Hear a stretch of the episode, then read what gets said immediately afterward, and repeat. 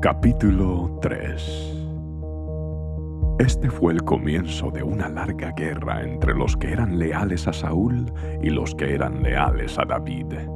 Con el paso del tiempo, David se volvió cada vez más fuerte, mientras que la dinastía de Saúl se iba debilitando. Estos son los hijos que le nacieron a David en Hebrón. El mayor fue Amnón, y su madre fue Ainoam de Jezreel. El segundo fue Daniel, y su madre fue Abigail, la viuda de Nabal de Carmelo. El tercero fue Absalón, y su madre fue Maaca, hija de Talmai, rey de Jesur. El cuarto fue Adonías, y su madre fue Aquit. El quinto fue Cefatías, y su madre fue Abital.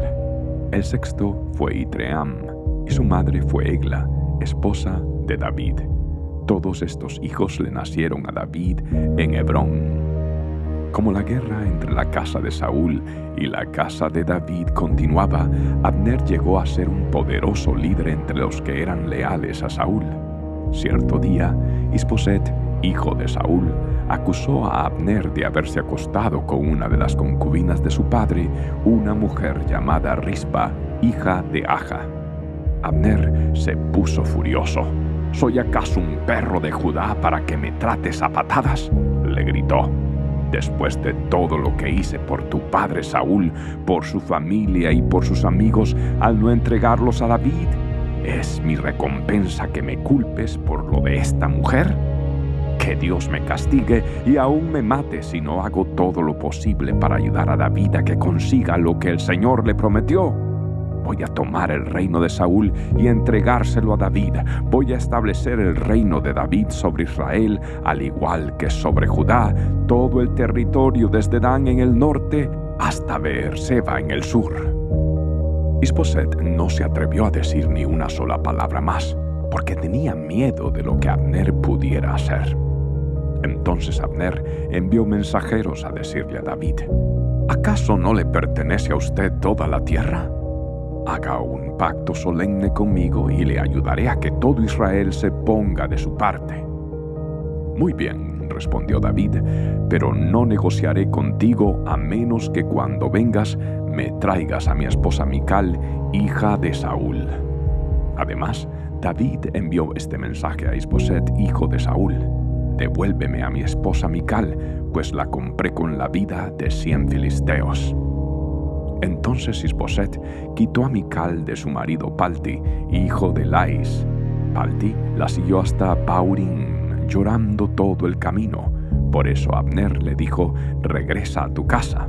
Así que Palti volvió a casa. Mientras tanto, Abner había consultado con los ancianos de Israel y les dijo, Desde hace tiempo ustedes han querido hacer a David su rey ahora es el momento, pues el Señor ha dicho, yo he elegido a David para que salve a mi pueblo Israel de manos de los filisteos y de sus demás enemigos.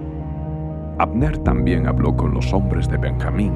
Después se fue a Hebrón para decirle a David que todo el pueblo de Israel y de Benjamín aceptaban apoyarlo. Cuando Abner y veinte de sus hombres llegaron a Hebrón, David los recibió con un gran banquete. Luego Abner propuso a David, déjeme que vaya y convoque a todo Israel a una asamblea para que apoye a mi señor el rey. Los israelitas harán un pacto con usted para hacerlo su rey, y usted gobernará todo lo que desea su corazón. Así que David despidió a Abner en paz. Pero justo después que David despidió a Abner en paz, Joab y algunas de las tropas de David regresaron de una incursión y traían un gran botín. Cuando Joab llegó, le dijeron que Abner acababa de visitar al rey y que David lo había enviado en paz. Entonces Joab fue deprisa a ver al rey y le preguntó, ¿Qué ha hecho usted? ¿Qué pretende al dejar ir a Abner? Sabe perfectamente bien que vino para espiarlo y averiguar todo lo que está haciendo. Con eso Joab dejó a David y envió mensajeros para que alcanzaran a Abner y le pidieran que regresara. Ellos lo encontraron junto al pozo de Sira y lo trajeron de regreso sin que David supiera nada. Cuando Abner llegó de nuevo a Hebrón, Joab lo llevó aparte, a las puertas de la ciudad, como si fuera a hablar en privado con él, pero lo apuñaló en el estómago y lo mató en venganza por la muerte de su hermano Asael. Cuando David se enteró, declaró, Juro por el Señor que yo y mi reino somos inocentes para siempre de este crimen cometido contra Abner, hijo de Ner. Joab y su familia son los culpables.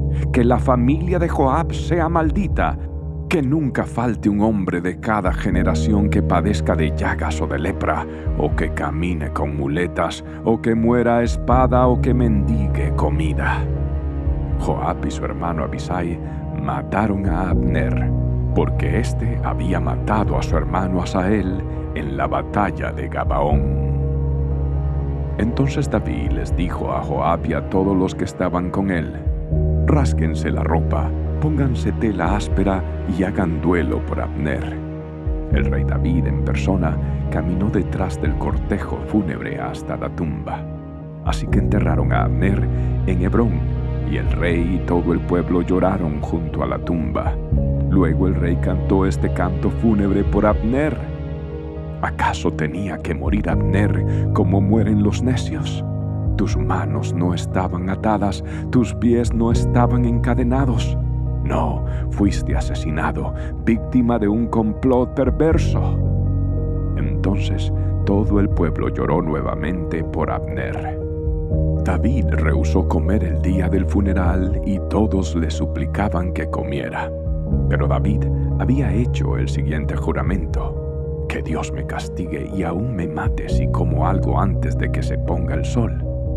Esto agradó mucho a los israelitas. De hecho, todo lo que el rey hacía les agradaba. Así que todos en Judá y en Israel comprendieron que David no era responsable de la muerte de Abner.